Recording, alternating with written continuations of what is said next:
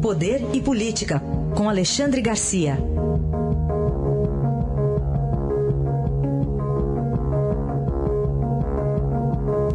Alexandre, bom dia. Bom dia, Raíssen, tudo bem? Tudo certo. Estamos aqui de volta e queria começar com você falando dessa entrada de cinco militares venezuelanos no Brasil. O governo da Venezuela reagiu, disse que o Brasil está protegendo terroristas.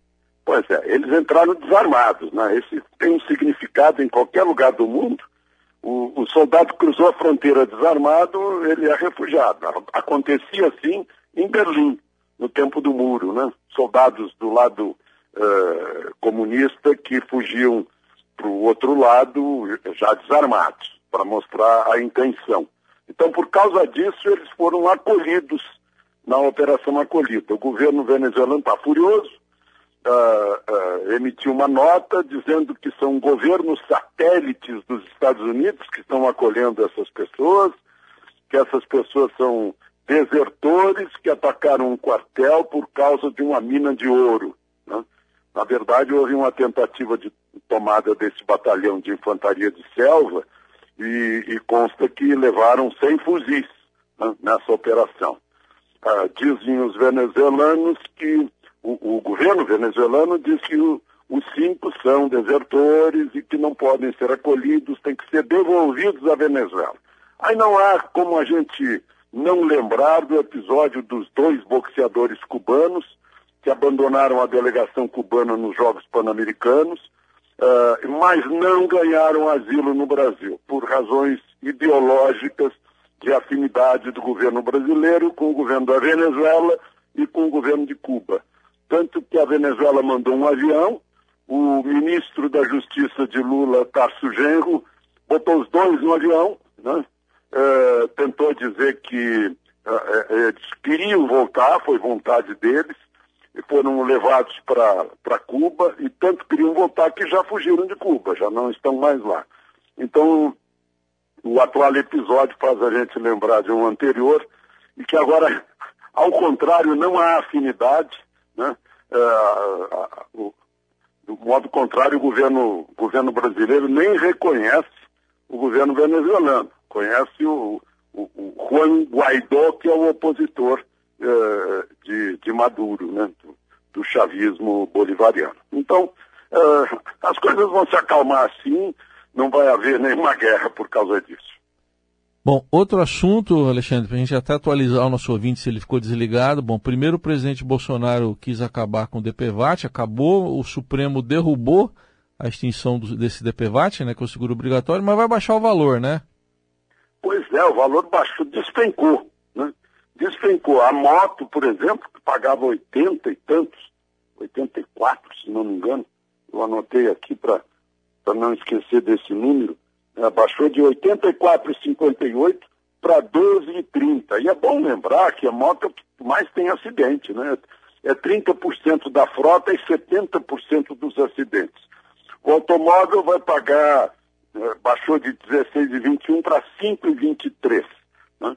E, e, a razão alegada pelo Supremo é que existe um fundo, imaginem só, há uma sobra uh, entre o prêmio pago e as indenizações pagas há uma sobra de 5 bilhões e 800 milhões desse DPVAT. Né? Essa era uma, uma, das razões pelas quais o governo queria extinguir. Né?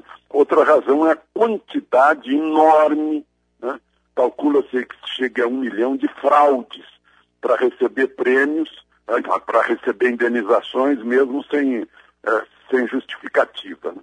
Mas, enfim, o fato é que está em vigor, era para ser extinto a partir do próximo dia primeiro, está em vigor, mas o preço caiu assim quase 70%. E outro assunto para a gente concluir aqui, o Papa Francisco está achando que as famílias estão usando muito celular falando, conversando pouco, né, Alexandre? É verdade, e ele tem razão, né? Ele tem razão. Nessa, com certeza, vale o dogma da infalibilidade do Papa. É, eu sou de uma geração em que não havia sequer é, rádio ligado na hora da refeição da família. Era um momento de encontro, né? um momento de avô, avó, tio, tia, pai, mãe, as pessoas sentarem em torno de uma mesa e mostrarem que somos uma família que conversa. Né? Eu acho que eu peguei isso, felizmente, peguei essa, essa tradição né? e hoje em dia a hora do jantar é a hora sagrada que não tem nada que interfira e depois do jantar a gente ainda vai continuar a conversa na varanda, né, até a hora de dormir. É, é uma delícia falar sobre o dia, sobre o dia seguinte, mas não é a primeira vez que o Papa se manifesta, não. Ele, ele se manifestou há uns dois anos, passou um pito nos bispos, nos padres que, que tiram fotos durante a missa, durante celebrações, fiéis que tiram fotos ah, lá no, na Praça de São Pedro, né? quando ele aparece na janela, ele, que momentos de celebração são momentos de erguer os corações e não erguer os celulares. Né? Então é, é, é, bom a gente, a gente pensar sobre isso para não cometer exageros. O celular é um instrumento valiosíssimo, né, que é um elo entre as pessoas que estão distantes, mas pode ser um muro entre as pessoas que estão próximas. Muito bem, com essa é uma observação do Papa Francisco, né? Importantíssima que ele faz. Aliás, assisti no fim de semana o Dois Papas, viu, Alexandre? Que é um filme do Fernando Meirelles. Tem ali um pouco de ficção, mas, mas enfim, tem um, diálogos incríveis entre o Papa Francisco e o Papa Bento XVI. Ali os dois conversando aí. E tem uma hora que ele tem, usa o celular lá no filme, viu? Não vou dar spoiler, mas tem uma hora que ele precisa recorrer ao celular. A propósito do filme, é. eu que, que trabalhei na Argentina por três anos, uhum. é, eu não vi o filme, mas parece que o filme mostra ligações é, do, do, do, bispo mostra. É, Bergoglio né, mostra. com, o, com o general Videla. Isso, é. Ah, aí o que eu tenho que acrescentar é que eu acho isso natural, porque Videla era aquilo que a gente chama de carola. Uhum. Ele ia à missa todos os dias, e a comunhão, ele, a mulher dele, e o casal teve nove filhos. É, era um, era um, um general que seguia assim a igreja católica na maior fidelidade. É. E aí, certamente, isso aproximou né, o, o, o, o bispo Ber, Bergoglio ao, ao, general Jorge Rafael Videla. É isso. Sem, sem fazer revelações, né, o filme mostra isso mesmo.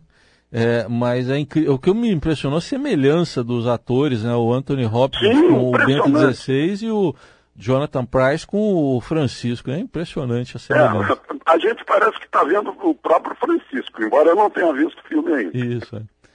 Muito bem, tá aí. Alexandre Garcia com análise política desta segunda-feira. Amanhã é a última do ano, hein, Alexandre? Último do ano, último da década. Último também, também tem é. isso.